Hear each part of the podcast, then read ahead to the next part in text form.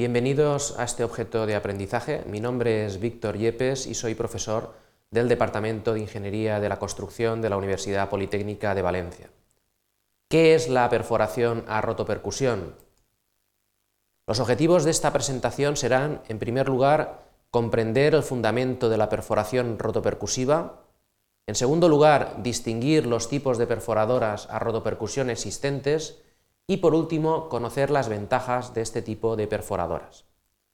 Para ello hemos dividido el contenido en cuatro partes, introducción, el principio de perforación a rotopercusión, los tipos de perforadoras a rotopercusión y las ventajas de la perforación rotopercutiva. La perforación a rotopercusión aparece con el desarrollo industrial del siglo XIX Quizás, junto con la invención de la dinamita, es el hito que marca el arranque de las rocas. Su uso está extendido en obras subterráneas, minas, explotaciones a cielo abierto y otras. ¿Cuál es el principio de perforación a rotopercusión? Se trata del impacto de una pieza de acero, que denominaremos pistón, sobre un útil que transmite la energía al fondo del barreno por medio de un elemento final, la boca. Es especialmente adecuado este sistema en rocas duras y con un pequeño diámetro de perforación. Las acciones básicas son, en primer lugar, la percusión. Los impactos producidos por el golpe del pistón originan ondas de choque que se transmiten a la boca a través del varillaje. En segundo lugar, la rotación. Se hace girar la boca para cambiar la zona de impacto. En tercer lugar, el empuje, para mantener en contacto la roca con la boca. Y por último, el barrido, donde el flujo permite extraer el detritus del fondo del barreno. Aquí podemos ver una expresión que nos permite estimar la potencia de un martillo que es función de la presión del fluido, que puede ser aceite o aire, también de la superficie de trabajo del pistón y que depende de la carrera del pistón y de la masa del pistón.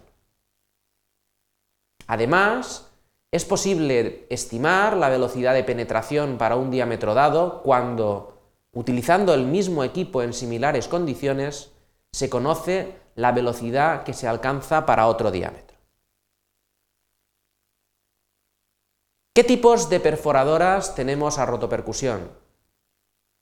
Dependiendo del lugar donde esté instalado el martillo, podemos distinguir perforadoras con martillo en cabeza y perforadoras con martillo en fondo. Las perforadoras con martillo en cabeza presentan un accionamiento neumático o hidráulico, la rotación y percusión se encuentran fuera del barreno y se transmite por espiga y varillaje hasta la boca de perforación. Las perforadoras con martillo en fondo presentan un accionamiento neumático del pistón. La acción de rotación puede ser hidráulica o neumática. La percusión es directa sobre la boca de perforación y la rotación se realiza en el exterior del barreno. En estos cuadros podemos ver varias cosas. En principio podemos ver cómo, según el tipo de perforadora, podemos elegir un diámetro de perforación u otro, también dependiendo si trabajamos a cielo abierto o en obras subterráneas podemos ver cómo en general el martillo en fondo presenta unos diámetros de perforación mayor. En el cuadro de aquí abajo vemos cómo en función del método, ya sea martillo en cabeza neumático o hidráulico martillo en fondo, y según la altura de banco, vemos la desviación que puede presentar la perforación. Así, la máxima que vemos es una desviación de 4 centímetros por metro perforado en martillos en cabeza hidráulicos con alturas de banco mayores a 10 metros. También podemos distinguir los tipos de perforadoras a rotopercusión en martillos manuales o en equipos de perforación pesados. En los martillos manuales, la rotación se transmite a través del buje de rotación del martillo y se acciona por el propio mecanismo del pistón, en función de los impactos. A menor número de impactos debe corresponder un menor par de rotación. En cambio, en los equipos de perforación pesados, la, rotación se acciona a través de un motor independiente.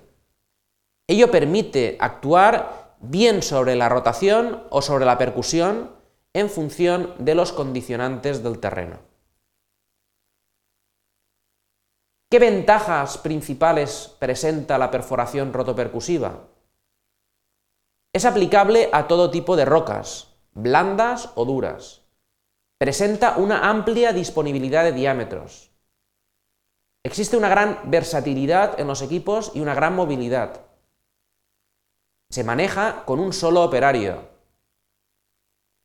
Presenta rapidez y accesibilidad en el mantenimiento de los equipos y el precio de adquisición no es muy elevado. Como conclusiones, podemos decir, en primer lugar, que las perforadoras a rotopercusión se basan en el impacto del pistón sobre la boca.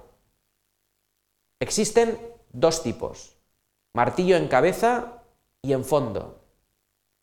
Existe una amplia aplicabilidad a cualquier tipo de rocas, especialmente en rocas duras y pequeños diámetros.